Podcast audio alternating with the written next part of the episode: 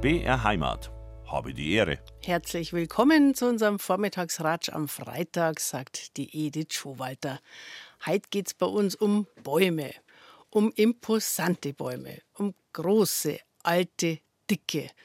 Darum, was einen Baum ökologisch besonders wertvoll macht, aber auch darum, was uns Menschen mit Bäumen verbindet. Und um die neuesten Erkenntnisse, wie sie uns sogar heilen können. Mein Gast ist der Biologe und Baumfotograf Jürgen Schuller aus Kaltenbrunn in der Oberpfalz. Herzlich willkommen auf BR Heimat. Freut mich, freut mich sehr, hier zu sein und jetzt ein bisschen über Bäume zu reden. Jawohl, das machen wir. Drauf. Ich habe mir ja wirklich schon manchmal gedacht, Herr Schuller, im nächsten Leben möchte ich am liebsten ein Baum werden. Weil je älter und dicker das man wird, desto mehr Begeisterung löst man aus als Baum. Und wenn man da irgendwann richtig altersschwach ist, dann wird man jedenfalls niemals einsam sein. Im Gegenteil, da kämen ja alle. Also angefangen von den Meisen und die Spechte und die Fledermäuse und wenn man Glück hat, vielleicht sogar mal ein Siebenschläfer. Und wenn man ganz ein großes Glück hat, davon das ich Drama, weil das ist mir jetzt als Mensch bisher noch nie gelungen, dass einmal ein Hirschkäfer kommen darf. War das für Sie auch verlockende Aussichten? Also mir vorzustellen, dass im Alter irgendwie so ein Hirschkäfer zu mir kommt, also das stelle ich mir schon schön vor. Äh, wenn ich mir aber vorstelle, dass der so dann an mir herumnagt und in mir da seine Jungen aufzieht, also dann finde ich es als Biologe schon wieder weniger romantisch. Aber was ich auf jeden Fall eine schöne Vorstellung finde, ist äh, diese ungeheure Ehrfurcht, die man vor alten Bäumen hat. Also wenn man davon ein bisschen was alten Menschen gegenüber hätten, also dann würde ich sagen, also wäre ich auch gern als Baum alt. Ja. Mhm. Es erreicht ja natürlich nicht jeder Baum sein biologisch mögliches Alter. Also jetzt mal von menschlichen Einflüssen ganz abgesehen. Ähm, es sind ja ganz viele Sachen, die wirklich auch Bäumen in, ihrer, in ihrem Lebensweg zustoßen können. Also jetzt von einem Sturm oder von einem Schneebruch. Ähm, haben Sie ein bisschen eine Vorstellung, quasi, wie viele Bäume eigentlich so alt werden würden, wie sie können, wenn wir Menschen nicht wären?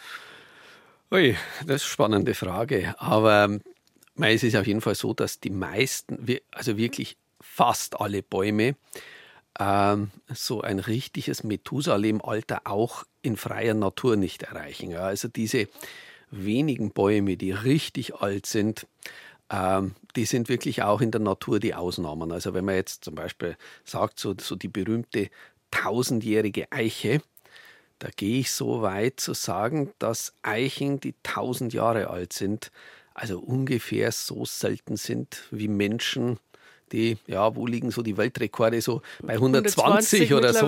Ja, mhm. also das, Geht immer weiter nach. Ja, aber, aber da sind wir dann in einer ähnlichen Größenordnung. Also es gibt in ganz Deutschland wie es ausschaut, wohl wirklich nur eine einzige Eiche, die tatsächlich ein verbürgtes Alter hat, das deutlich über 1000 Jahre hinausgeht.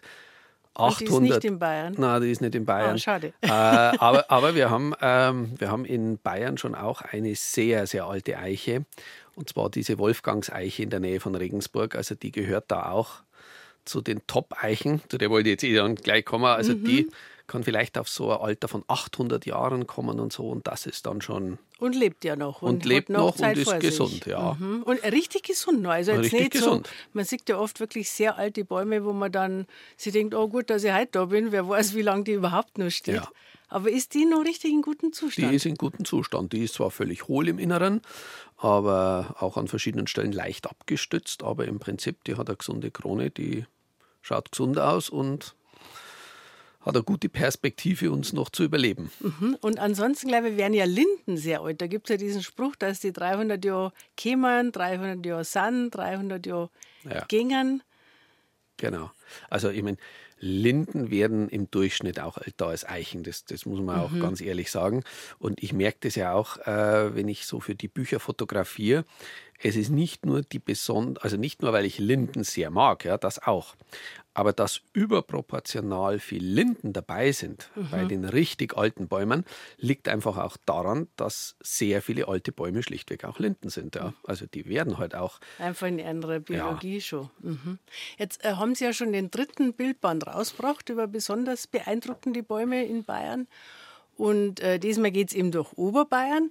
Was mich jetzt mal interessieren hat, sind das alles Naturdenkmale, was Sie da fotografieren? Oder wie kämen Sie auf diese auf diese Baum? Mm, zum Teil sind es äh, ausgewiesene Naturdenkmale und dadurch finde ich sie dann auch, weil die sind eigentlich gut dokumentiert, da gibt es eigentlich gute Verzeichnisse und so.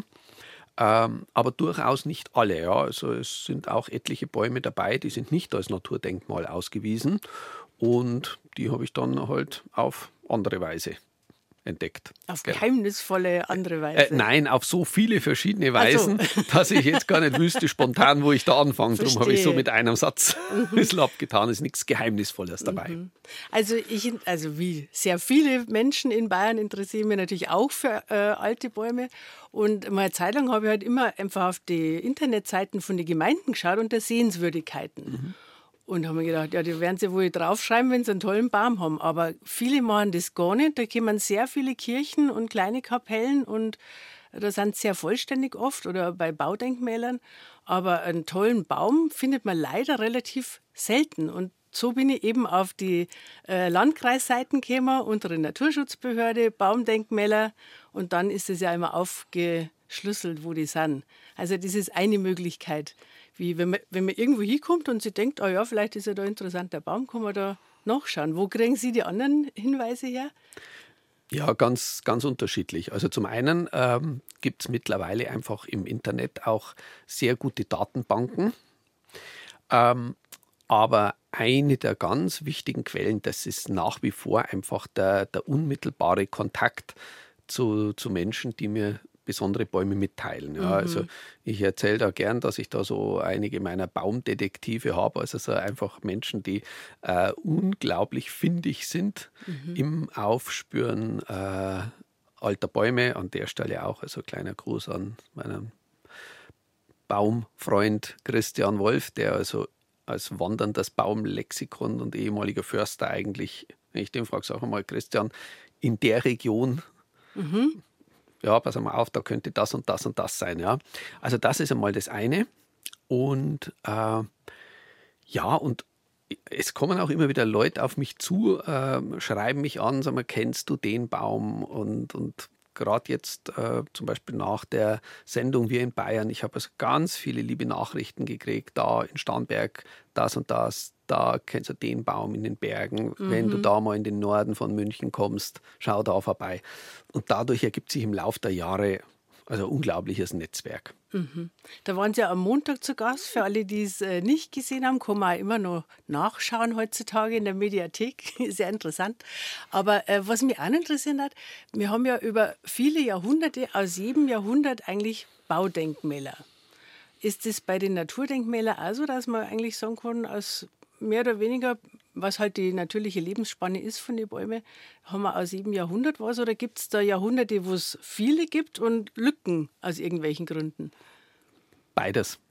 Also es gibt so, so, so, so Pflanz-Hotspots, wo man sagen kann, in der Zeit ist viel gepflanzt worden und aus der Zeit stammen etliche Naturdenkmäler. Mhm. Das ist also äh, ganz konkret äh, so das Ende des Dreißigjährigen Kriegs. Ja, also da kann man wirklich feststellen, dass da 1648 und dann halt auch so in den Jahren danach, wo man daran gedacht hat, da sind sehr viele der wirklich alten Linden gepflanzt worden als Friedenslinden zu diesem Ende.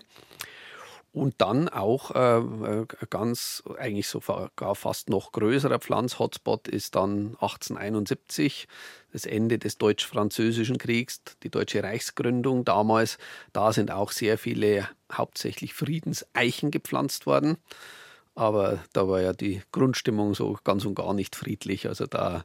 Es war mehr ein Hoffnungsbaum dann. Ja, naja, das, das war vor allem, das waren also in einem sehr ausgeprägten nationalen Selbstbewusstsein mhm.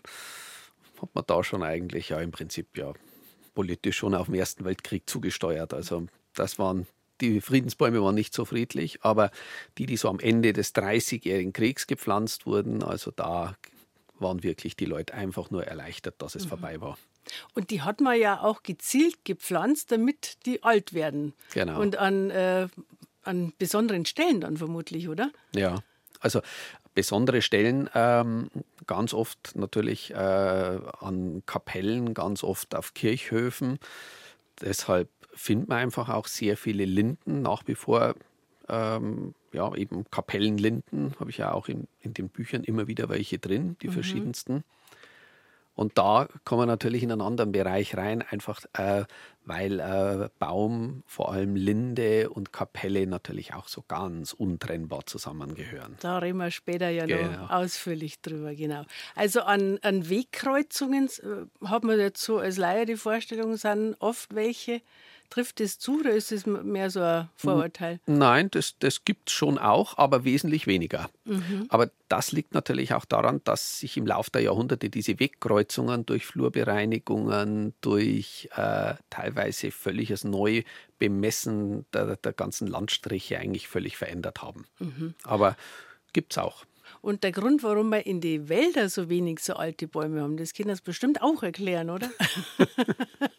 naja, ähm, das liegt zum einen daran, dass halt jetzt äh, gerade die Linden sind eigentlich bei uns kaum Waldbäume in dem Sinn. Also das heißt, die findet man wild wirklich nur so in ganz wenigen äh, Schluchtwäldern, so ein bisschen beigemischt. Also die findet man in den Wäldern gar nicht so oft.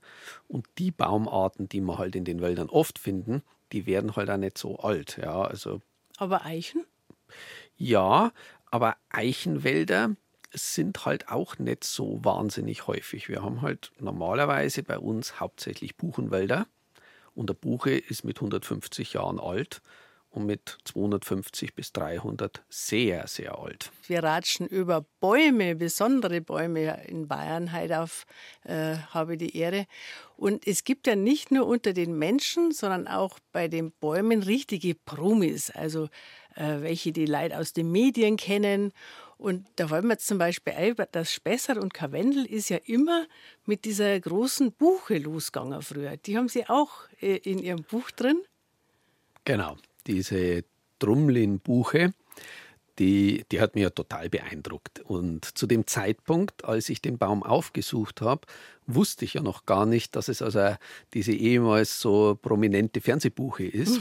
Und ich habe die dann erlebt als eine ziemlich ja, malerische und verwitterte Erscheinung, ja, also mit, mit großen Astabbrüchen aus der Krone und dann so auf diesem sturmgepeitschten Hügel. Ich habe die also auch im Winter besucht und ähm, ja, und dann später erst habe ich diese Bilder gesehen, äh, dass hier so dieser Jahreszeitenbaum war aus der Sendung zwischen Spessart und mhm. Karwendel. Und da schaut es ja dann so total malerisch aus mit dieser herrlich harmonischen Krone und ähm, ja, einfach so ein richtig schöner, kraftgebender Baum. Und ich habe sie dann so fast ein bisschen als malerische, aber doch noch sehr vitale Ruine erlebt. Mhm. Und da diese Vergänglichkeit auch der Bäume zu erleben, das ist schon auch sehr beeindruckend. Ja. Und wo steht denn die eigentlich?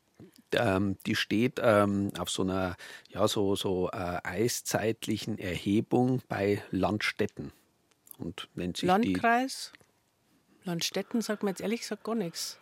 Ungefähr, was für eine größere Stadt ist da in der Nähe? Jetzt stehe ich ja gerade auf der Leitung. Genau. Jetzt müsste ich schnell im eigenen Buch nachschauen. Ja, man ja. kann nicht alle Sachen im Kopf haben. Aber ein wunderbarer Ort, so also das Alpenpanorama im Hintergrund. Mhm. Genau, ja. Und dann gibt es ja die berühmte Bavaria-Buche in Pondorf. was ist denn die eigentlich so berühmt worden? Ja, Den Namen da, hat jeder schon gehört. Ja, da müssen wir, da müssen wir natürlich ähm, das Wort gibt's durch gab's ersetzen. Gab's. Ja, weil die gibt es ja nimmer. Und das war für mich ja auch, also eigentlich, das war ja für mich total schlimm, äh, als ich mit dem Buch über Oberbayern angefangen habe. Da habe ich mir sofort gedacht, Oberbayern, da muss natürlich die Bavaria-Buche drin sein, und, aber die gibt es ja nicht mehr. Und dann habe ich sie aber dennoch ins Buch aufgenommen und äh, habe sie so wirklich auch gleich an den Anfang gestellt, so mit dem Titel zu Beginn ein Nachruf und habe so ihr Leben so ein bisschen nachgezeichnet und die hat ja jetzt so eine richtig prominente Gedenkstätte, ja, da gibt es ja jetzt so ja, fast eine kleine Parkanlage, wo dann auch so an die, die Buche und so an diese Vergänglichkeit und die biologische Bedeutung und so weiter erinnert wird. Und ähm, wo also dann auch so ihr Verfall so in, in Fotos dargestellt wird. Und das das, das, war auch für mich eigentlich so eine ziemlich beeindruckende Erfahrung. Also, so, also als ich den Ort dann mal besucht habe, so fast also es soll jetzt nicht übertrieben klingen, aber fast so, als ob man so ein, so ein, so ein Grab Friedhof am Friedhof bisschen, besucht. Ja, mhm, genau. Ja. Mhm. ja, ist ja also. Genau. Also äh, es steckt ja sehr viel Leben drin in einem toten Baum, aber ja. der Baum selber ist halt dann. Und hat die ihr natürliches Ende auch erreicht oder waren da. Ja, hat die einen vorzeitigen Tod ereilt? Na, die hat schon ihr natürliches Ende erreicht, indem man sagen muss, äh, natürliches Ende bedeutet halt bei einem Baum im Grunde irgendwo äh, was Ähnliches wie bei uns Menschen. Also das heißt, wenn jetzt ähm, ein Mensch mit, mit äh, über 90 äh, zum Beispiel an einer Organschwäche oder so stirbt oder sich von einer Lungenentzündung nicht erholt, dann würde man sagen, ja klar, die Todesursache war jetzt die Lungenentzündung, mhm. aber eigentlich hat er sein Alter erreicht und äh, bei dem Baum war es ähnlich, ja, die ist dann von diesem Brandkrustenpilz befallen worden und ähm, ist dadurch im Prinzip in Phasen auseinandergebrochen. Also von daher könnte man sagen, durch die Erkrankung vorzeitig, aber aufgrund ihres Alters mhm. irgendwo auch zu erwarten. Mhm. Ja, wir werden ja alle, das merkt man ja auch schon in früheren Jahren, dass man einfach anfälliger genau, wird ja. für Dinge, je älter man Das Immunsystem ist nicht mehr so gut, das ist ja beim Baum auch, der hat ja auch ein eigenes Immunsystem. Und die, die Pilzsporen waren vielleicht immer schon da, aber früher hat es ja halt noch länger wehren können wahrscheinlich dagegen ja, als dann in seinem das, fortgeschrittenen Alter. Das, das ist sicherlich ein Grund und der andere ist halt auch so eine Frage der Wahrscheinlichkeit. Also ich meine, äh, freilich kann so ein Brandkrustenpilz auch äh, 100 Jahre alte Buche äh, relativ schnell sozusagen zum Zusammenbrechen bringen und diesem Brandkrustenpilz zu begegnen. Die Wahrscheinlichkeit wird natürlich auch größer, wenn man 300 Jahre lebt. Ja, mhm, ja genau. Mhm. Das ist das Nächste, ja. Jetzt, jetzt gehen wir wieder zu den mehrhundertjährigen Buchen. Äh, am Montag auf, bei den Kollegen von Wir in Bayern habe hab ich einer ja zugeschaut und dann haben sie gesagt, dass sie sich als Kind ausgerechnet eine 200-jährige Buche gewünscht hätten. Wo kommt denn dieser Wunsch her? Ja, genau. Ja, auf den Satz werde ich jetzt festgenagelt. Also, das merke ich jetzt schon. ja, das hat mir ähm, zu denken ja, ja. gegeben. Da denke ich jetzt seit vier Tagen drüber nach. ja, wie, wie kam das? Also, eigentlich kam es äh, durch ein Baumbuch, das ich hatte. Also, ich habe ein so, so ein Kinderlexikon gehabt. Und in diesem Kinderlexikon waren verschiedene Baumsilhouetten dargestellt. Und einer, eine davon war eine alte, aber sehr malerische Buche. Und ich dachte mir, also die schaut eigentlich am besten aus. Die gefällt mir eigentlich besser als die, die, die Eichensilhouetten. Die, die war mir zu zackig und zu äh, wuchtig irgendwie. Und die anderen, die waren mal alle zu dünn. Aber diese alte Buche, die hat mir irgendwie gefallen. Und dann hat man kurz drauf so einen Schulwandertag. Ich war irgendwo in der Grundschule und da hat uns der Lehrer hat uns dann so die Bucheckern und Buchenblätter gezeigt. Und dann fand ich die Buchenblätter so glatt und so total schön und diese Bucheckern total spannend. Und dann mhm. dachte ich mhm. mir, Mensch, diese Blätter und diese tollen Bucheckern, die wachsen an dem Baum, bei dem mir das Bild so gut gefällt. Ja. So was möchte ich im Garten haben. Solche Blätter, solche Bucheckern und so soll er ausschauen. So was, kam das. Was war denn der älteste Baum in, in dem Garten, wo Sie aufgewachsen sind bis dahin? Naja, bis dahin waren das ein paar alte Apfelbäume. Mhm. Und ich habe dann entsprechend nachgepflanzt mit Bäumen, bei denen zu erwarten ist, dass sie ein höheres Alter als Apfelbäume erreichen. Und als Kind schon? Als Kind schon, ja. Ähm, ich, ich wollte immer irgendwie, ich wollte eigentlich nur Bäume pflanzen, die sehr alt werden. Mhm. Das war mir immer wichtig. Mhm. Ähm, so in einer maßlosen Überschätzung der eigenen Lebensdauer wahrscheinlich. Und ja, als Kind lebt man ja ewig, da hat genau. man ja den Vorteil, dass man sich da über die Endlichkeit, die eigene zum Glück noch keine Gedanken macht. Ja, ja, das war für mhm. mich beim, beim Pflanzen, kann ich mich so erinnern, ähm, war das dann irgendwie schon so eine Frage, wie, wie viele Jahrhunderte kann der alt werden und, und wenn, ich kann mich erinnern, ich habe dann so eine amerikanische Küstentanne gepflanzt und also da war ich dann schon ein bisschen älter.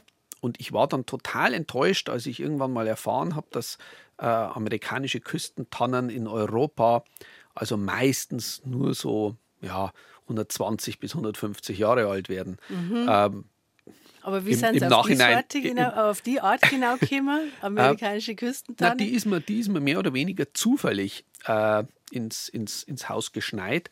Sonst habe ich ja oft die Bäumchen ausgegraben mit meinen Freunden. Und da hat mir mal äh, mein Onkel also so ein kleines Pflänzchen mitgebracht. Also der hat auch gewusst, man, mit kleinen Baumpflänzchen macht man mir Freude. Mhm. Genau. Und da hat es ausgeschaut wie eine kleine Eibe und Eiben fand ich irgendwie total toll. Mhm. Weil die werden ja wahnsinnig alt. Ja. Und äh, dann habe ich diese vermeintlich kleine Eibe gepflanzt und dann habe ich gemerkt, dass diese Eibe in Wirklichkeit eine amerikanische Küstentanne ist. Mhm. Und, und jetzt finde ich es eigentlich total klasse, weil die ist in der kurzen Zeit ist die schon riesengroß geworden. Und also die ja. gibt es noch. Ja, ja, die gibt es noch. Die gibt's noch. Ja, ja. also ich hätte jetzt natürlich erwartet, dass dann vielleicht einen Mammutbaum pflanzen, wenn er besonders groß oh, und dick und das ist ein schwieriges Thema. Ja, das ist ein schwieriges Thema. Also ich merke, ich schaue jedem Mammutbaum hinterher. Also das ist, äh, wenn ich irgendwo einen sehe in Gärten, dann möchte ich einen haben, wenn ich durch ein Gartencenter sehe, äh, gehe, dann, dann gehe ich oder Baumschule, dann gehe ich fast als erstes immer zu den Mammutbäumen. Ehrlich? Ja, aber sie haben ja. noch widerstanden bisher. Äh, ja, es, es, es ist der Platz halt ein Problem. Ja, Mann. Weil die wären schon recht groß. Ja, aber wir würden es ja nicht mehr erleben. Stichwort Promibäume. Da haben wir ja vorher über die Drumlin-Buche gesprochen, die sehr viele von uns kennen, weil die Sendung zwischen Spessart und Karwendel lange Jahre immer mit dieser perfekten Silhouette angefangen hat. Und gerade hat der Herr Schuller gesagt, die hat er nicht mehr, aber ist ja trotzdem interessant, wenn man sehen will. Und jetzt haben wir nachgeschaut, welcher Landkreis das ist, dieses Landstetten. Ist es im Landkreis Starnberg. Also wenn Sie es einmal besuchen wollen, die Promi-Buche, die Drumlin-Buche von Landstetten, von den Landkreis Starnberg.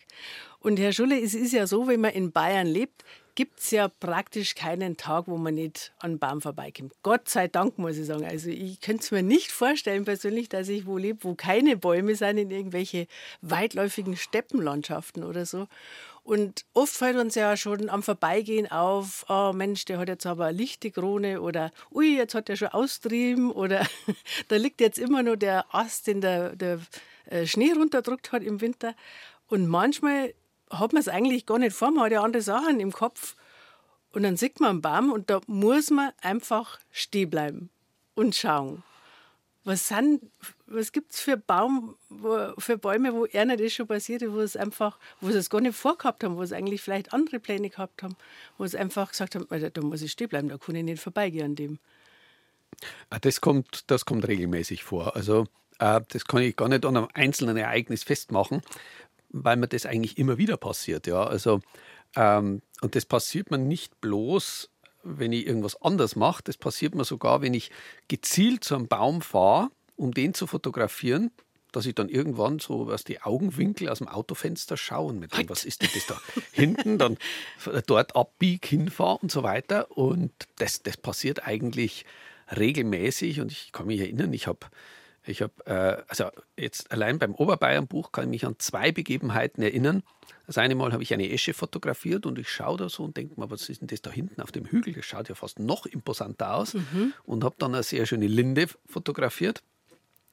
Das war das eine. Und das andere war, ähm, da habe ich einen Baum angesteuert, eigentlich auch, und wirklich im Vorbeifahren, also einen so tollen Baum gefunden, der dann eigentlich noch viel beeindruckender war als der, zu dem ich wollte. Mhm. Und das Ende vom Lied war dann, äh, dass dann ins Buch der Baum gekommen ist, an dem ich eigentlich zufällig vorbeigefahren bin. Ungeplant. Genau. Mhm. Und der, den ich ansteuern wollte, den habe ich zwar angesteuert, aber mhm. dann letztlich beim Sichten, beim Schreiben, ich mich entschieden habe, na, das war eigentlich. Hat es doch nicht geschafft. Der, der bessere von beiden. Also, das heißt, der bessere.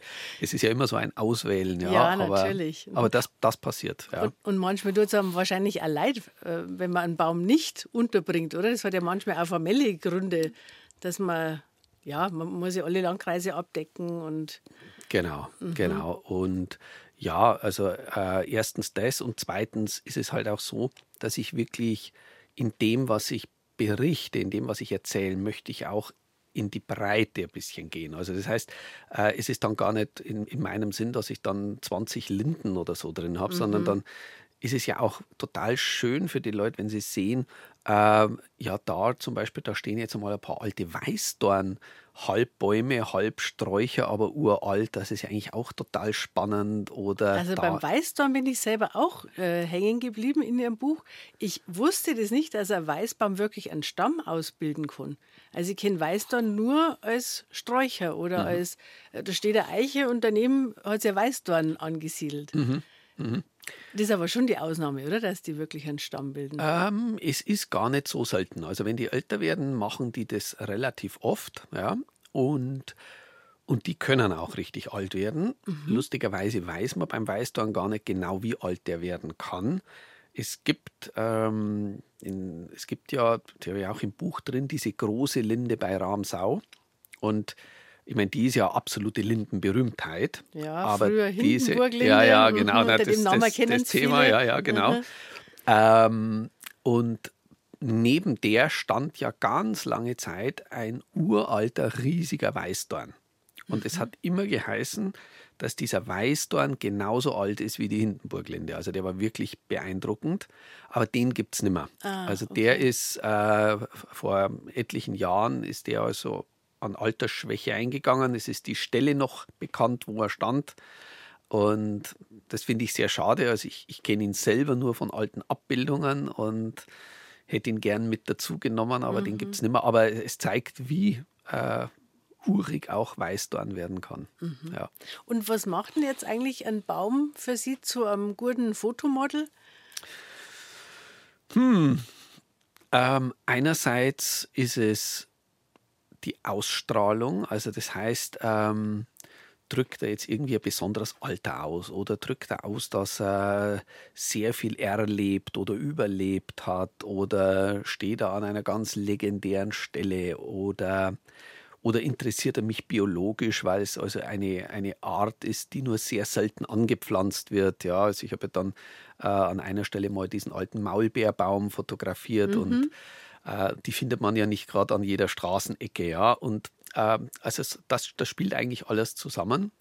Und ich gebe auch zu, ich bin dann irgendwie so ein Ästhet, was, was die Bäume betrifft. Es spielt dann irgendwie auch der Ort, also die, die, die ganze Location sozusagen eine Rolle. Also das, ich, ich möchte dann schon, dass, dass es ein Baum ist, der eigentlich auch in einer, in einer bisschen schönen Umgebung steht. Ja, weil ich möchte doch irgendwo diese, diese Schönheit, diese Ästhetik der Bäume auch weitergeben. Sowohl in dem, was ich schreibe, als auch in, in dem, wie ich sie porträtiere. Und da spricht es mich halt dann schon sehr an, wenn das vielleicht eine alte, schöne Kapelle ist, die daneben ist. Oder eben, vorhin haben wir über die Drumlin-Buche gesprochen, wenn die dann eben auf dieser eiszeitlichen Erhebung steht. Ja, also das, das spielt alles mit zusammen. Jetzt bin ich ja eine Radiofrau und nicht so bildorientiert. Aber manchmal habe ich auch schon versucht, dass ich einen Baum, den ich als besonders eindrucksvoll empfunden habe, dass ich von dem ein, ein Foto mache. Also ich muss gestehen, danach haben wir mir gedacht, mm, also als Gedächtnisstütze hilft es ja schon was. Aber jetzt jemand, der, der ihn nicht kennt, der wird jetzt nicht sagen, oh, was ist das für ein toller Baum? Gibt es da ein ähm, paar Tricks, die Sie uns verraten können, worauf man da achten muss, damit auch das Foto eindrucksvoll wird? Ja, Tricks. Ähm, ja, es gibt schon so ein paar Regeln oder so. Ja, also ich würde mal sagen, äh, wenn man einen Baum fotografiert, ist, ist für mich eine der Regeln, dass ich als allererstes einmal äh, mir den Baum genau anschaue und mir anschaue, was möchte ich bei dem Baum jetzt so im Foto einfangen. Also zum Beispiel, wenn der Baum einen wunderschönen malerischen Stamm hat, dann ist es nicht so sinnvoll, wenn ich da jetzt äh, 300 Meter weggehe und dann den Baum in der Totalen drauf habe, sondern dann gehe ich näher ran und mache nur einen Ausschnitt. Ja? Und da würde ich mal sagen, das ist die erste Regel, dass meistens ein Baumfoto nicht den ganzen Baum drauf haben sollte, sondern mal den Mut haben, die äußeren Äste der Krone abzuschneiden und Teile in Szene zu setzen. Und wenn ich den ganzen Baum wirklich einmal fotografiere, dann deshalb, weil wirklich der ganze Baum extreme Wirkung hat. Ja, weil er zum Beispiel eben, ja, bei, bei manchen uralten Linden hat man das, die haben dann so kuppelförmige Kronen, dass dann wirklich wie, wie so ja, äh, die einzelnen Äste am Boden aufliegen und äh, ja, das einfach unglaublich beeindruckend aussieht aus der Ferne. Da braucht man die totale, der, der Kameramann sagen jetzt. Genau, ja, aber das ist die Ausnahme. Und wie wichtig ist das Licht? Also sprich, welches Wetter, welche Tageszeit? Äh, auch eine ganz klare, ganz klare Regel.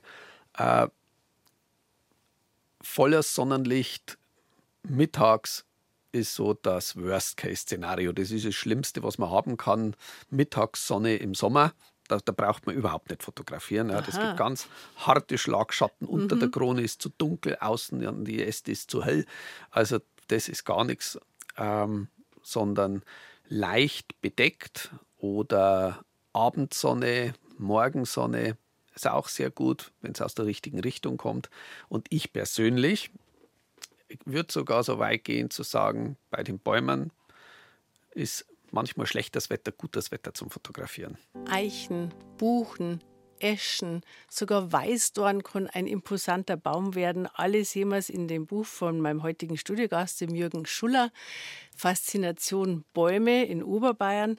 Und vorhin haben Sie schon ganz kurz mal den Maulbeerbaum angesprochen, Herr Schuller. Ist das eigentlich ein heimischer Baum in Bayern oder gibt es den nur, wenn er durch Menschen angepflanzt wurde? Genau, zweiteres. Also der ist nicht einheimisch, aber erzählt halt trotzdem einfach was Interessantes über die Kulturgeschichte. Und deshalb habe ich ihn auch ins Buch mit aufgenommen. Also einerseits, äh, weil sie halt im Alter sehr imposant werden und andererseits, weil man sie halt früher gepflanzt hat, um bei uns Seidenraupenzucht zu betreiben, weil man halt unabhängig werden wollte von Seidenimporten. Und dann hat man halt angefangen, Maulbeerbäume zu pflanzen und Seidenraupen auf den Blättern zu züchten.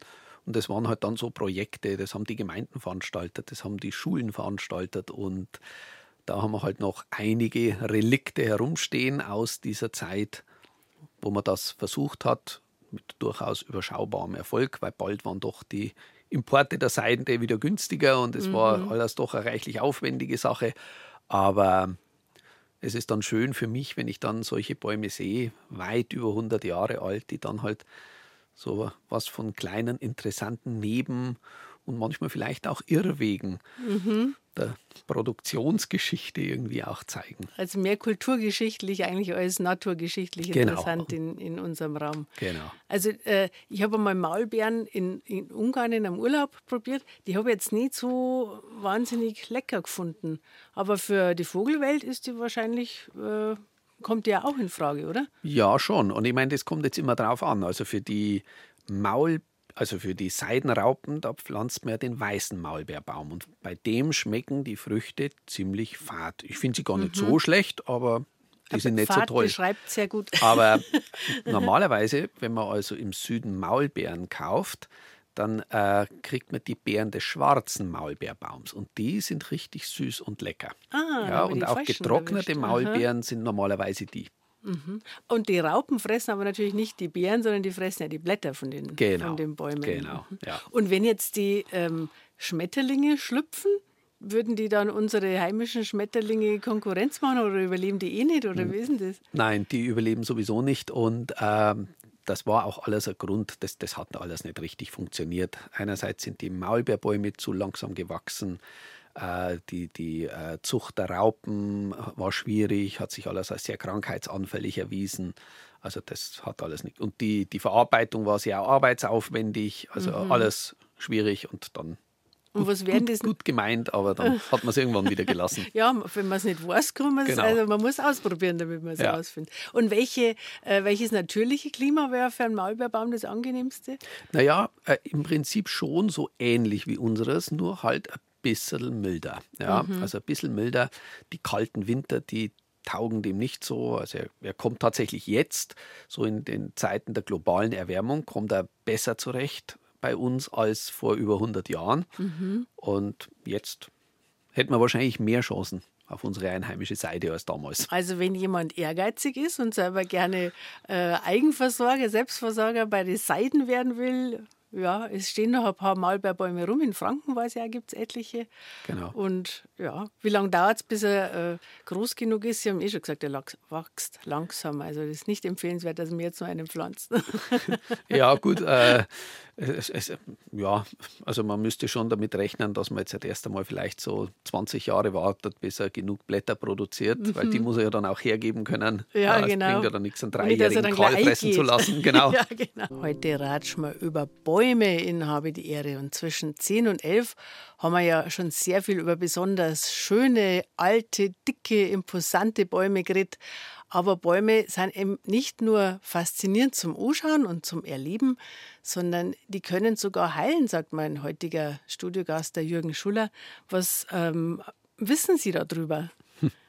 Ja, das ist für mich, das ist für mich ein hochspannendes Thema, weil ähm, so jenseits des Effekts, dass man halt äh, ja den, den gesunden Lindenblütentee eben zum Beispiel hat oder, oder mhm. äh, so aus der Rinde der Weide die Salicylsäure gewinnt und äh, ja, die dann sozusagen an, so, so Stammsubstanz äh, eigentlich vom Aspirin ist. Ja, das, das, das ist ja einerseits total spannend, also so dieses wirkliche, die Bäume als Heilmittel. Die Inhaltsstoffe, die Inhaltsstoffe, dass genau, die Inhaltsstoffe der Blätter, der mhm. Rinden, der Wurzeln und so weiter. Ähm, aber jenseits davon haben wir halt auch wirklich einen Effekt, wo man sagt, also die Bäume tragen zur Gesundheit und Genesung bei. Äh, sehr bekannt äh, ist ja eigentlich so, so diese, dieses ganze Phänomen, so dieses, dieses Waldbadens, wo man also wirklich sagen kann, ja, ein Aufenthalt in der freien Natur, der, der senkt den Blutdruck, senkt die Entzündungsparameter. Also da haben wir ja wirklich so, gerade aus dem ostasiatischen Raum haben wir da ganz viele Untersuchungen zu dem Thema und so. Und, ja, Japan ja, ist da ja richtig genau. Äh, ein Vorreiter, eigentlich seit vielen Jahrzehnten schon. Genau. Das erfahren nur wir jetzt erst. Ja, und also da, das ist ja für sich genommen schon ein hochspannendes Thema. Vor allem, wenn man es auch ein bisschen entspannt angeht und jetzt nicht da gleich die unfassbaren Wunder erwartet, sondern halt wirklich so ein, ein, ein, eine gesunde Unterstützung der eigenen Gesundheit und des, des eigenen Lebens. Und davon noch einmal abgesehen, äh, hat man den, hat man den oder, oder etwas andere Effekte auch, wenn wir bestimmte Landschaften, bestimmte Bäume einfach auch sehen. Ja? Also es gibt wirklich ähm, zum Beispiel Untersuchungen, dass Menschen im Krankenhaus schneller genesen, wenn sie zum Beispiel die Aussicht auf den Krankenhauspark haben, statt auf die Hausfassaden gegenüber. Und diese Sachen haben dann wiederum dazu geführt, naja, jetzt können wir ja nicht lauter Fenster nur zu, zu, zu Bäumen und Park haben. Wie ist es eigentlich, wenn wir Bilder sehen von bestimmten Landschaften und von bestimmten Bäumen? Und da finde ich es hochspannend, dass man da halt auch wirklich äh, äh, Evidenzen hat, wo man sagen kann, ja, auch das äh, verbessert die Genesung, auch das äh, verbessert die äh, subjektive Einschätzung des, des, Wohlbefindens. Da kann man, da gibt es eine spannende Untersuchung aus Schweden, wo man äh, festgestellt hat, ja, da, äh, es werden tatsächlich die Aufenthaltszeiten äh, werden kürzer, die Menge an verabreichten Schmerzmitteln kann etwas geringer angesetzt werden. Und den Effekt ähm, ja, so äh, bekannter zu machen und das, das ist mir auch etwas, ist mir echt ein Anliegen und ich freue mich, dass also so, so meine Bilder jetzt auch äh, immer mehr so Eingang in, in Kliniken und Arztpraxen finden.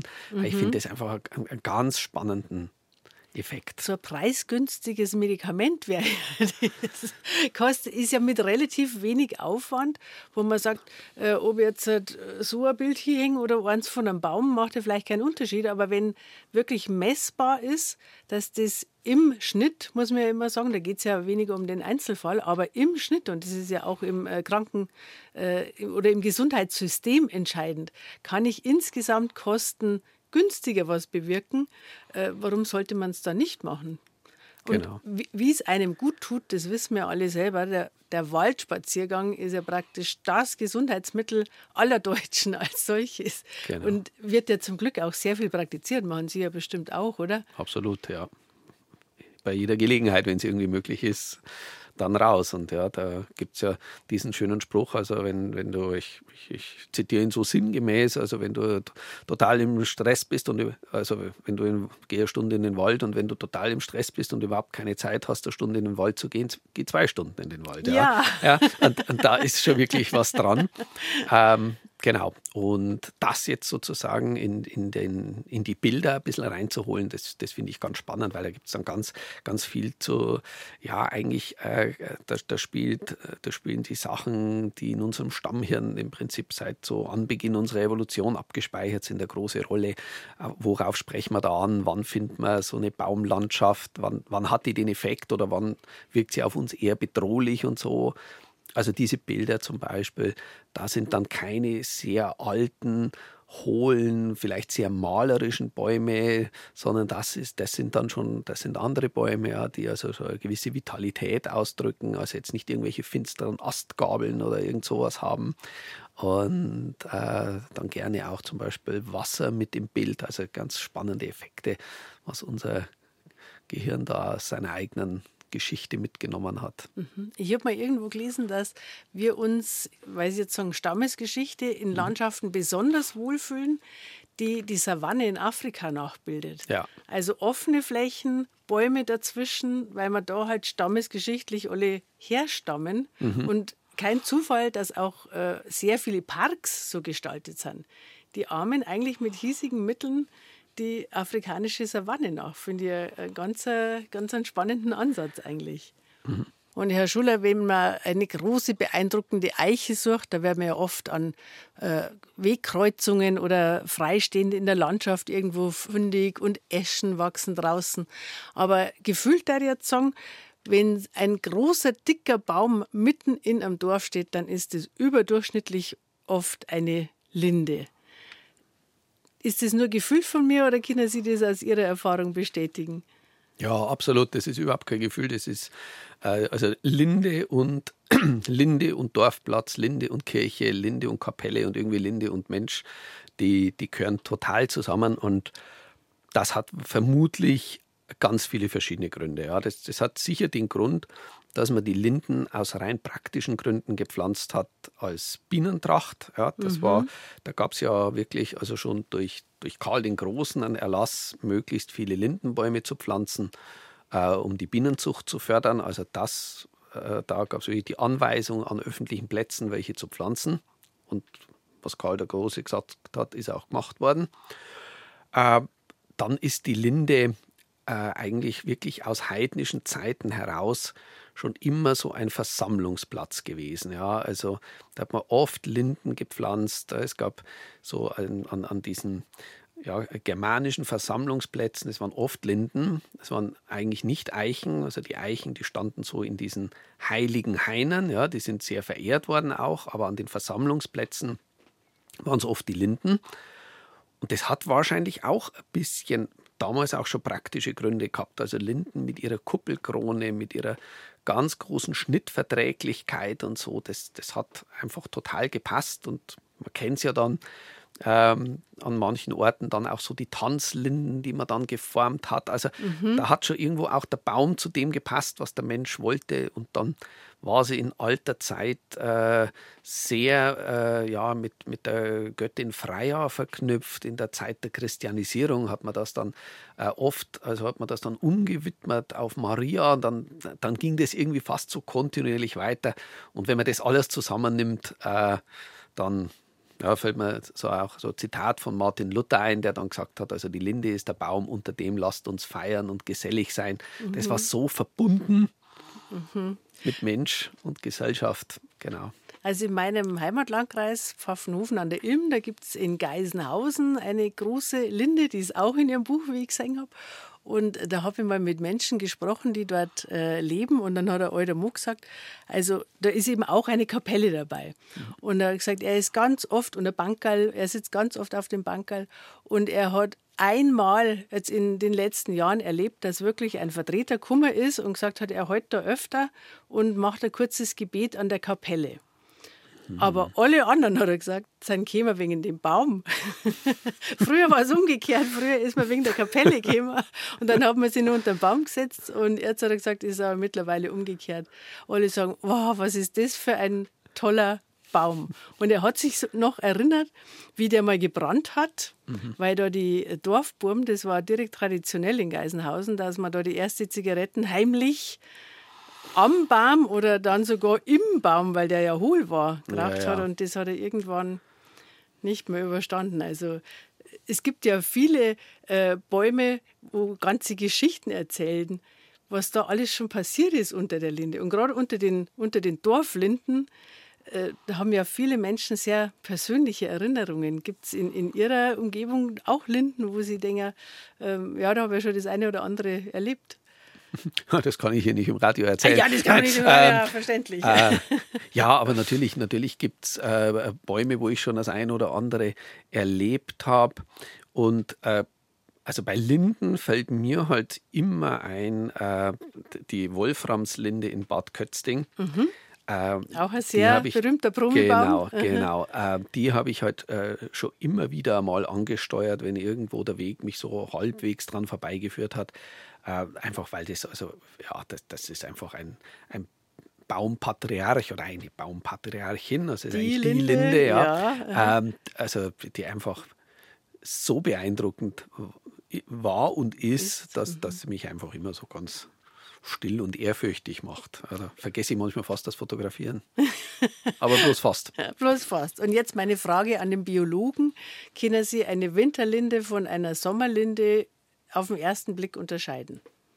Das ist natürlich, äh, das ist natürlich immer eine spannende Unterscheidung, weil da gibt es ja, äh, wenn man also ein bisschen anfängt, kann man ja sofort lesen, ah ja, die äh, Blattunterseiten der Winterlinde, die haben diese kleinen braunen Härchen ja, in den Blattachseln und die Sommerlinden, die haben diese äh, weißen Härchen und die Blätter der Sommerlinde sind größer als die der Winterlinde und die Blätter der Winterlinde, die schimmern also auch fast so, so ein bisschen blaugrün und sind wirklich deutlich kleiner. Und das, das klingt alles so schön, aber wenn man dann vor einer Linde steht, dann stellt man oft fest, dass halt zum Beispiel Sommer- und Winterlinden, das steht meistens dann nicht in den Büchern drin, dass sie sich auch fruchtbar miteinander kreuzen. Mhm. Und dann steht man davor und denkt man, hm, also diese Härchen an der Blattunterseite, die sind jetzt eigentlich nicht braun, aber eigentlich sind sie auch nicht wirklich weiß. Also die sind irgendwie so ein bisschen gelblich und es sind recht wenige, ja. Und die Blätter sind jetzt groß oder klein oder sind eigentlich eher mittel, ja. Ja, die und, meisten sind mittel. Genau. Also es gibt und, schon welche, die sind eindeutig klein und es sind welche, genau. die sind eindeutig groß, und, aber die meisten sind so mittel nochmal. Und man kann so ein bisschen sagen, echt die Faustregel ist, dass die meisten keineswegs alle, aber die meisten sehr alten großen Linden sind meistens Sommerlinden. Ach ja. ja mhm. Also die Winterlinde ist da tatsächlich seltener. Und äh, als nächste ist dass es tatsächlich gar nicht so viel reinerbige Sommer- und Winterlinden gibt. Das ist dann manchmal eine spannende Erfahrung, wenn man echt einmal in einen botanischen Garten geht und da steht dann einmal eine reine Winterlinde und da merkt man dann plötzlich, das ist ja wirklich so einfach, wie es in den Büchern steht, wenn das wirklich eine Winterlinde ist. Mhm. Ja. Und wie aussagekräftig ist denn der Blütezeitpunkt, Blütenzeitpunkt? Der ist im Prinzip natürlich ähm, schon aussagekräftig. Ja, ich meine, die, die blühen ja um ungefähr zwei Wochen versetzt, aber, äh, aber ich persönlich mache die Erfahrung, dass dann äh, äh, Sommerlinde, die auf ein bisschen, die ein bisschen in der Höhenlage steht und äh, Winterlinde, die ein wenig tiefer steht, dann, dann verwischt sich das verwischt schon wieder. Auch schon ja. wieder. Und sagen wir ehrlich, es ist ja auch nicht das alles Entscheidende, ob es jetzt eine Sommerlinde oder Winterlinde ist. Beide sind wunderbare Bäume und äh, ein, der Duft von der Linde, im, wenn die blüht, das ist einfach, das ist der Hammer. Genau. und Birnbaum ähm, haben Sie ja einen ganz ungewöhnlichen in Ihrem Baumbuch über Oberbayern drin. Was hat es mit dem für eine Bewandtnis, Herr Schuller? Die schieren Ausmaße mit einem Wort. Also äh, manchmal ist es einfach auch so, dass, man, dass ich gar nicht lang danach suchen muss, was ein Baum besonders macht, sondern äh, dann ist es einfach die Tatsache, dass es so ist wie der amtierende Weltmeister im Superschwergewicht. Und äh, das ist diese, dieser Birnbaum ähm, äh, bei St. Georgen im Berchtesgadener Land. Ähm, auf jeden Fall.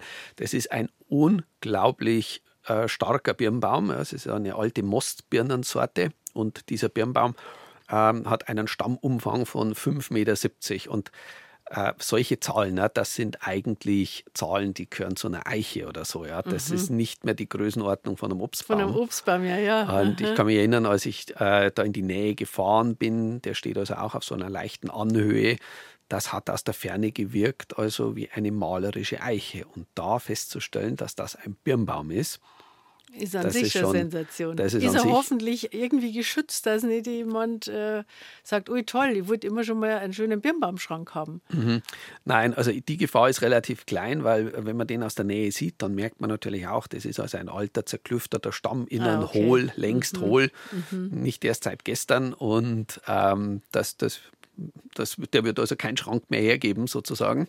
Auch gut. Und, und äh, wird auch äh, von den, also der, der steht frei zugänglich, aber auf der Fläche eines, äh, eines Hofers wird also auch von den Besitzern das sehr geschätzt. Die ja. haben große mhm. Freude mhm. mit dem mhm. Baum und also da passiert ihm nichts. Und er ist ja auch äh, er ist ausgewiesen als Naturdenkmal und und sehr, sehr selten, nicht nur weil er so extrem alt und dick ist, sondern weil es gleichzeitig auch noch wohl eine Mostbirnensorte ist, die ansonsten ausgestorben ist. Er ist also wohl auch noch der letzte Überlebende dieser Sorte. Mhm. Also da kommt alles zusammen. Mhm.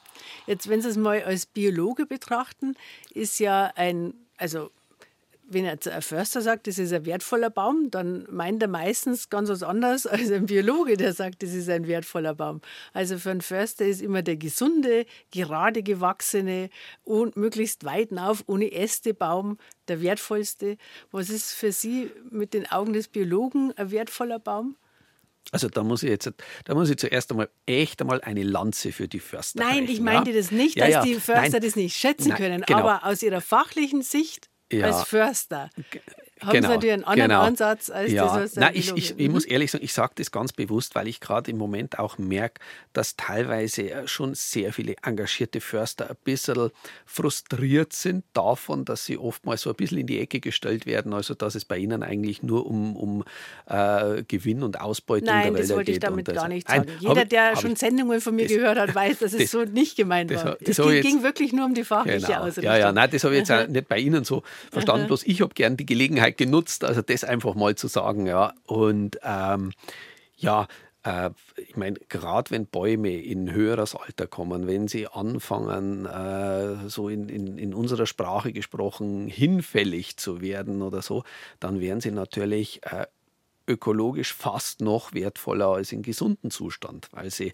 als, ja, gibt es ja den Begriff des Biotopbaums sogar, die dann also im Absterben quasi noch geschützt sind, weil sie äh, unglaublich vielen Lebewesen Heimat bieten. Also wenn man jetzt da mal zum Beispiel die Eiche nimmt, also eine Eiche in hohem Lebensalter, die anfängt im Inneren hohl zu werden, die anfängt mit einem hohen Totholzanteil abzusterben, die bietet Heimat für ungefähr 400 verschiedene Tierarten. Ja. Ja, Wahnsinn. Das ist mhm. unglaublich eigentlich. Also da ist auch ein absterbender Baum, der ist ein Kosmos für sich. Mhm. Also sehr viele davon werden wahrscheinlich Insekten sein von den Arten, oder? Genau. Ja, Aha. sehr viele Insekten, sehr viele seltene Insekten dann auch. Vorher hat man ja den Hirschkäfer schon einmal. Ja. Und da gibt es ja im Prinzip Insekten wie, wie den Eremitenkäfer, der, der ist ja noch seltener als der Hirschkäfer der dann nur in, in wirklich alten Eichen mit sehr viel Mulm im Inneren überhaupt vorkommt.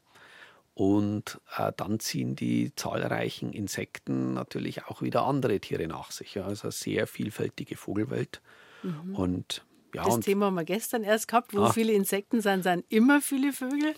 Und natürlich äh, kommen da auch Vögel mal zum Zug, die sich in anderen Umfeldern schwerer tun, einfach weil es besonders große Höhlen brauchen, zum Beispiel.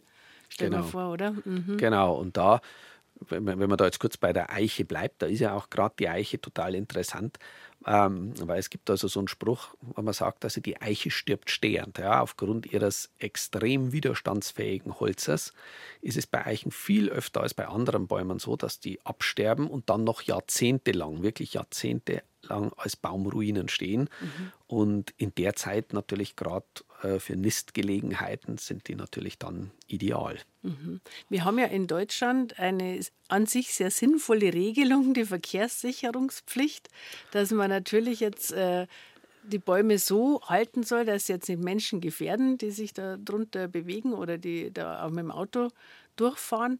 Ähm, das ist natürlich für alte Bäume auch manchmal das Todesurteil, gell? Ja, ja, und da muss man halt sagen, da wäre halt dann, äh, da wäre Gesellschaft und Politik gefordert, weil das geht schon auch anders. Also äh, wenn man da jetzt zum Beispiel in England schaut. Also England hat eine ganz enge Beziehung zu alten Bäumen.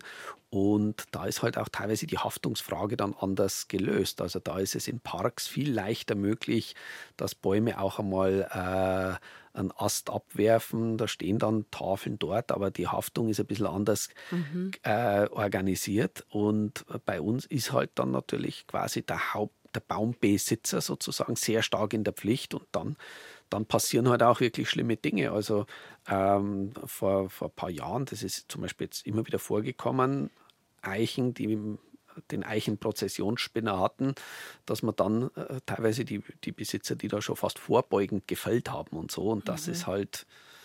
Das ist halt traurig, ja. ja. ja. Mhm, da ist aber nichts passiert. Ja. Was sagt es eigentlich über den Gesundheitszustand jetzt zum Beispiel von der Eiche aus, wenn da äh, Totholz in der Krone ist?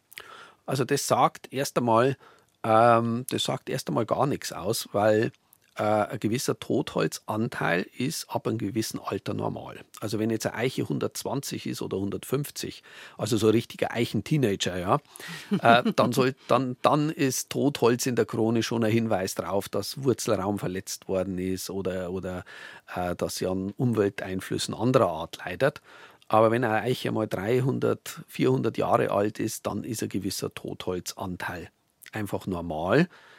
Was auch daran liegt, dass die Bäume, die richtig alt werden, im Alter ihre Kronen verkleinern. Ah, das ist quasi so eine Art Selbstschutz, genau. damit der Wind nicht so eine ja. große Angriffsfläche hat, oder? Genau. Mhm. Ja, weil die Stämme an Festigkeit verlieren mhm. und dann die kleineren Kronen eigentlich besser tragen können. Und darum haben die wirklich ganz alten Bäume, also so überproportional dicke Stämme mhm. und dann eigentlich manchmal so kleine Puschelkronen obendrauf. Mhm. Genau. Und ich hätte mir jetzt immer vorgestellt, dass die wahrscheinlich so äh, geschnitten worden sind, oft ja eben aus diesen Sicherheitserwägungen. Mhm. Aber das würde der Baum von sich aus auch machen. Genau. Aber vielleicht halt nicht im gleichen Jahr, sondern erst ein paar Jahre später. Und der macht es natürlich auf die harte Tour, indem diese Äste abbrechen. Mhm. Und von daher kann das schon auch sinnvoll sein, manchmal solche Verkleinerungsschnitte durchzuführen, mhm. weil natürlich auch sehr große ausladende Kronen äh, in einem heftigen Sturm. Und ich meine, äh, wir wissen, wie durch, äh, durch den Klimawandel halt auch Extremwetterlagen zunehmen. Mhm. Und da habe ich selber auch schon erlebt, also bei so einem sehr heftigen Sturm bei uns in der Gegend, dass der Sturm also eine völlig gesunde Eiche wirklich wie ein Streichholz abgedreht hat. Mhm. Ja. Und da ist natürlich eine große ausladende Krone, voll belaubt. Mhm. Natürlich schon auch für den Baum äh, ein Risiko. Also nicht mhm. nur für die Anwohner, sondern auch für den Baum. Und was nützt es dann, wenn man zwar alles stehen lässt, aber dann der Baum zusammenbricht mhm. im Sturm? Und wie ist eigentlich, wenn ein Stamm schräg steht? Das sieht man ja auch öfter mal, dass er eigentlich ein großer Baum, aber mhm. der, der Stamm steht total schräg. Ich denke mal, wie macht der das, dass der nicht umstürzt? Mhm. Ja, meistens, pass also meistens äh, können sich die Bäume daran eigentlich relativ gut anpassen, weil die dann bei der Holzbildung total darauf reagieren. Ja, die, die bilden dann auf der einen Seite also so spezielle Zugfasern und wenn man dann so einen Baum, der also Jahrzehnte im Schrägstand überlebt hat, wenn man dort so einen Querschnitt mal macht durch den mhm. Stamm, dann sieht man richtig, wie die Jahresringe ganz ungleichmäßig sind, weil er von der einen Seite stützt, von der anderen zieht und dann ist die Konstruktion schon stabil wie der schiefe Turm von Pisa. Okay, den hat man auch immer mehr mit Beton ausgegossen. Aber, ja, müssen wir jetzt nicht beim Baum. Aber der Baum er schafft es, dass er praktisch auch im schrägen Zustand stabil bleibt. Das genau. ist das, was, glaube ich, genau. ja. die Erklärung war. Gut. Und wir ratschen über unsere heimischen Bäume, über die besonders eindrucksvollen, die besonders alten, die besonders interessanten. Und wer da meistens gleich in der ersten, im ersten Gedanken nicht dazu gehört, sind die Weiden. Aber in dem Buch von Jürgen Schuller, meinem heutigen Gast, kommen die Weiden auch vor. Und das freut mich ganz besonders, weil äh, Weiden sind ja die Bäume, die den Frühling praktisch einläuten oder den Vorfrühling auf alle Fälle. Also wenn man jetzt hinausgeht, dann stäuben die Haselnuss und es sind die ersten, bei mir haben sagt man Bäumkatzel heraus. Haben Sie in der Oberpfalz auch ein eigenes Wort für die Bäumkatzel? Es ist eigentlich das Gleiche sind auch die Bäumkatzel. Mhm. Ähm, und ja, also ich meine, ich persönlich mag Weiden eigentlich total. Also ich, äh, ich finde sie auch sehr malerisch, gerade wenn sie auch so als Kopfweiden manchmal an den Bachläufen stehen. Dann sind sie ja so ganz, ganz äh, urige, knorrige Gestalten. Und wenn sie dann einmal nicht geschnitten sind und gerade äh, die, die größeren Weidenarten, also wie die Silberweide. Ja, Silberweide ist unsere größte Weidenart. Das werden ja in wenigen Jahrzehnten werden das ja unglaublich große Bäume. Ja. Mhm. Also die mit dicken Stämmen, mit riesigen Kronen und dann diese silbernen Blätter, die dann ja fast so ein bisschen wie bei Olivenbäumen schon ausschauen. Und das Ganze so riesig, also das, das ist einfach der lebende Beweis, dass ein dicker Baum nicht unbedingt ein alter Baum sein muss. Genau, das stimmt. Also die, äh, die Weiden, also die sind ja wirklich in 50, 60 Jahren haben die wirklich so ihre Maximalgröße erreicht und äh, jede Weide, die also, also jetzt so Silberweide, die mal über 120 Jahre alt ist, die ist schon richtig alt.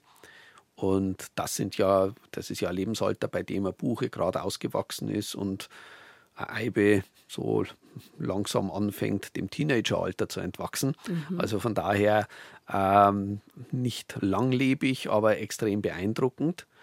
Und äh, für mich auch immer wieder total faszinierend, dass sie ja, äh, dass man gerade bei den Weiden ja durch, durch den Schnitt das Leben verlängert eigentlich. Ja. Also man man, manchmal höre ich das so, wenn man diese Kopfweiden sieht, dass man sagt, Mensch, diese Weiden, die sind da so verunstaltet worden und so. Ja, Aber, die sind halt auch genutzt worden. Genau. Man hat ja das äh, und, äh, verwendet und hat Weidenkörbe draus Genau, und das und so. ist dann mhm. zum einen also wirklich so auch einfach so, so ein Blick zurück in unsere äh, einfach Kultur ja. und, und mhm. Handwerksgeschichte. Aber auf der anderen Seite ist es auch so, dass Weiden meistens dadurch sterben, dass sie einfach äh, in ihrer in, in ihrer Größe zusammenbrechen irgendwann, weil das Holz nicht sehr widerstandsfähig ist. Und diese Kopfweiden erreichen dann oftmals ein höheres Alter und da sieht man ja dann so halbe Kopfweidenruinen längst mhm. hohl, die also immer da noch ihre kleinen äh, Kopfweidenpuschelkronen tragen. Und würde man jetzt die nicht mehr schneiden, sondern einfach wachsen lassen, dann, dann wäre ihr Leben sehr begrenzt, weil diese mhm. hinfälligen Stämme könnten keine erwachsene Krone mehr tragen. Mhm. Dann sind wir an dem Punkt, wie wir vorher waren. Zum Beispiel Eichen haben sie erklärt, die machen das von sich aus, dass sie die Krone verkleinern, damit sie genau, ja. länger stehen bleiben. Genau. Ich stelle mir vor, dass Sie solche Geschichten, wie Sie jetzt gerade gesagt haben, von der Weide auch ihren, auf Ihren Führungen auch erzählen, wahrscheinlich, oder? So Baumspaziergänge machen, bieten Sie ja an. Genau. Wo muss man da hinfahren, dass man da mal genau. bei einem Also ähm, den nächsten, den mache ich am 25. Mai im Englischen Garten in München. Und da kann man auf, über meine Website, also www.baumgeschichten.net oder wenn man Baumgeschichten Jürgen Schuller eingibt, also kommt man sofort hin, kann man sich anmelden und ja, und freue mich natürlich, wenn, wenn viele kommen. Wenn viele Machen kommen. Sie in ganz Bayern oder ist es äh, hauptsächlich in Großstädten oder wie stellt man sich das vor? Naja, ich mache das sehr gerne in, in, in großen, weitläufigen und alten Parkanlagen, weil so alte Parks, die sind natürlich oft wie so eine Arche Noah, was besondere Bäume betrifft. Mhm. Zum Teil selbst äh, aufgegangene, zum Teil vor Jahrhunderten gepflanzte und dann sehr viel sehr viel Geschichte äh, ist natürlich in so einem Park immer, ja. Also warum ist er gegründet worden? Was, was zeigt er so parkarchitektonisch? Warum gerade die Bäume? Ja, das ist, ist, einfach ein ganz spannendes Thema, weil mhm. sehr viel äh, auf, auf, auf kleinem Raum zusammenkommt. Und ja, und dann äh, mache ich ja auch so meine äh, Online-Vorträge und da ist ja dann auch äh, nächste Woche, also wer dabei sein möchte, am 27.02 zwischen Himmel und Erde, Bäume in Sagen, Märchen und Mythen. Da kann man sich auch anmelden. Auch über Ihre Internetseite. Einfach. Genau, ja. Besonders praktisch, wenn man nirgends hinfahren will oder kann. Genau, ja. kann man daheim vom Sofa aus dabei sein. Ja, und, und es, es, ist einfach, es ist einfach ein faszinierendes Thema. Absolut. Biologie, also über Mythen, Bäume Geschichte. kann man Stunden, Tage, Wochen, ein Monate, Leben. ein ganzes Leben sich damit befassen. Ich danke Ihnen ganz herzlich für den Besuch heute im BR Heimatstudio, Herr Schuller. Ich wünsche Ihnen weiter viel Freude mit Ihren Bäumen und dass Sie die Freude auch weitertragen. Hat mich sehr gefreut. Danke, hat mir gefallen. Und jetzt haben wir noch einen ganz besonderen Baum, den Purzelbaum. Purzelbaumwalzer.